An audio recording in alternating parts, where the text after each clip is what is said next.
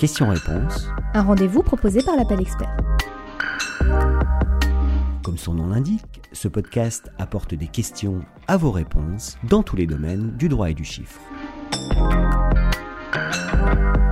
Quel est le sort du statut du conjoint collaborateur quand le gérant de URL cesse son mandat social?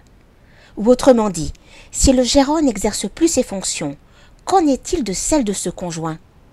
Pour répondre à cette question, il convient de se baser sur les articles R121-1 et L121-4 du Code de commerce.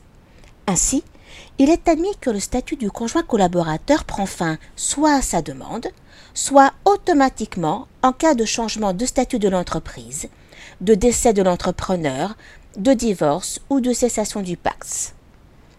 Dès lors que le chef d'entreprise cesse donc ses fonctions, il en est de même pour son conjoint collaborateur. En tout état de cause, si cette personne veut continuer à exercer une activité dans la structure, rien ne lui interdit de devenir à son tour mandataire social, dans le respect bien sûr de la réglementation applicable à l'activité réglementée le cas échéant.